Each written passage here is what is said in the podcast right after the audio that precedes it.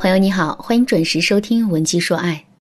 如果你在感情当中遇到了情感问题，你可以添加微信文姬零零九，主动找到我们，我们这边专业的导师团队会为你制定最科学的解决方案，帮你解决所有的情感问题。二月十四号，也就是我们最为熟悉的情人节。提到情人节这三个字，我们最先想到的可能是两个关键词：礼物和浪漫。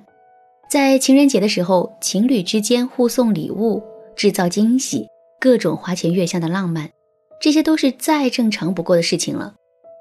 可是你知道吗？在生活中还有这样一类情侣，情人节对他们来说不过就是个普通的日子，他们不会互相送礼物，不会一起出去吃烛光晚餐，不会一起去影院看爱情电影，他们就是结婚多年，彼此间激情逐渐褪去的老夫老妻。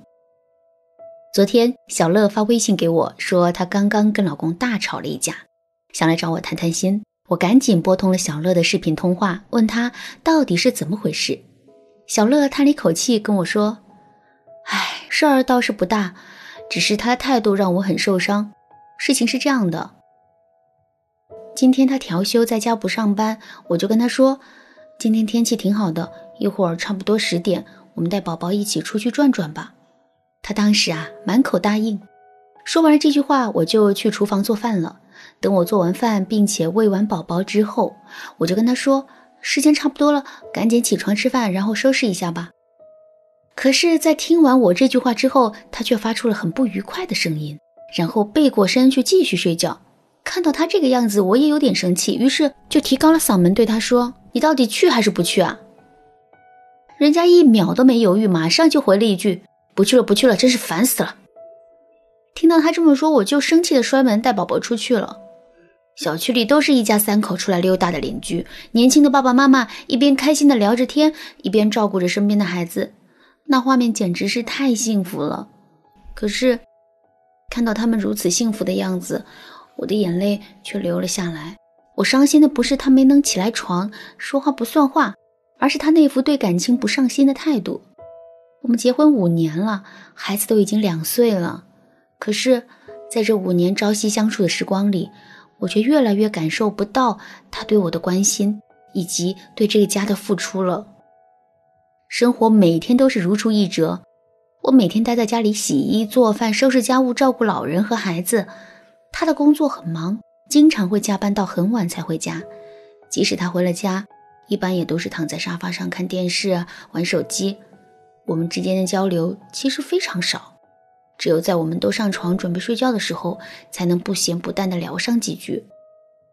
我一直都在想，两个人每天回一个家，睡一张床，在一个餐桌上吃饭，这难道就是婚姻了吗？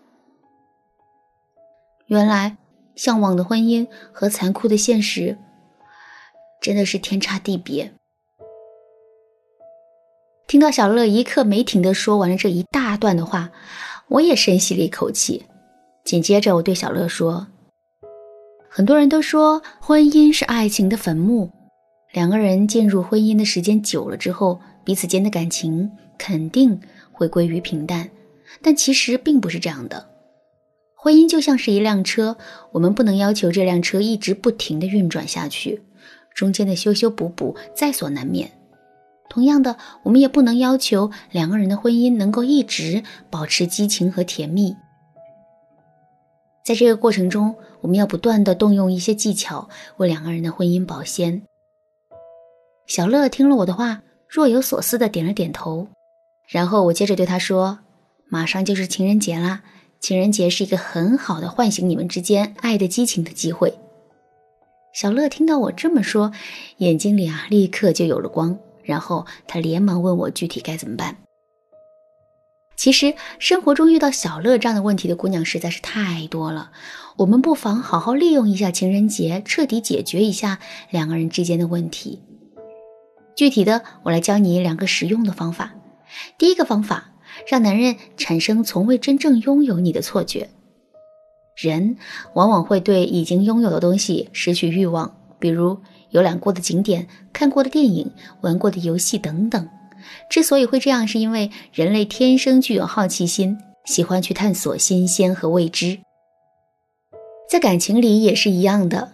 如果我们总是主动向男人索取关爱，时刻给男人一种“我已经完全属于你了，我已经把你吃定了”的感觉，那么男人就会很容易变得对我们不上心的。所以在情人节这天，我们要想办法打破男人的这种认知，我们要想办法让男人知道，其实他从来不曾完全拥有过我们。想要达到这个效果也并不难。首先，我们要极力去展示自身的魅力。在情人节这一天，我们要花更多的时间和精力来打扮自己，最好是穿一些和平时装束完全不同的衣服，踩上迷人的高跟鞋，画一个精致的妆容。总之，我们要让自己整个人看上去都是光彩熠熠的。这不仅会给男人带来巨大的视觉冲击。男人还会因此感受到我们其实是多面的，他并没有完全了解我们。另外，我们还可以把自己的美照发到朋友圈，吸引自己的微信好友来点赞。我们收到的赞越多，男人内心的危机感就会越重。还有就是，我们可以托闺蜜在情人节那天给我们寄一个神秘的礼物。我们要当着男人的面把礼物拆开，并且一边拆一边自言自语地说。哎，谁给我买的礼物呢？怎么没署名字啊？在情人节这么敏感的日子，收到这么一件陌生的礼物，相信没有一个男人还能坐得住吧？这个时候，男人肯定会问我们：这到底是怎么回事？但是不管他问什么，我们都要一问三不知。这样一来，男人肯定会变得越来越疑心的。不过呢，在使用这个方法的时候，我们一定要注意一点。到最后，我们一定要给整件事情一个合理的解释。就拿上面的例子来说，我们最终的解释就可以是：这个神秘礼物是我们经常光顾的一家淘宝店铺的老用户回馈。为了增加这个说法的真实性，我们还可以让闺蜜打电话过来，说她也收到了同样的礼物。这样一来，误会就能彻底澄清了。第二个方法，拒绝套路，玩一些刺激的游戏。现在，请你闭上眼睛，好好想一想，看看你能想到的情人节活动都有什么。我想，大部分的人脑海里都会出现三件事：买花、吃饭、看电影。这情人节的老三套虽然也很浪漫，可是他们却太过于俗套了，很难会让人产生别样的感觉。如果就这样一年又一年的重复下来，两个人之间的激情肯定会慢慢消退的。正确的做法是，我们不仅要带男人去做一些浪漫的事情，还要带男人一起去做一些充满了竞争性，同时让人感到刺激和兴奋的事情。比如说，两个人可以离开电影院，然后去摸爬滚打玩一玩真人 CS。别再去 KTV 了，两个人晚上开辆车。伴随着音乐一路引吭高歌，这样的体验会更让人难忘的。再比如说，我们还可以推掉高档餐厅的预约，跟男人在爬山涉水后吃一次风餐露宿的晚餐等等。这些具有心理和生理挑战性的活动，会让两个人之间产生很多疯狂的小秘密。这些特殊经历会逐渐替代掉两个人之前那种平淡的感觉。听完了这两个方法，你是不是有了一种跃跃欲试的感觉呢？相信我，好好利用这两个方法，你肯定会收获意想不到的效果。当然了，我们除了要利用好这些特殊节日之外，在平时的时候，我们跟男人之间的互动也很重要。如果你想知道如何让男人爱上跟你聊天，如何调动男人的情绪，如何让男人时刻想着你等等一系列的方法。你可以添加微信文姬零零九，获得导师的指导。好了，今天的内容就到这里啦。文姬说爱，迷茫的情场，你得力的军师。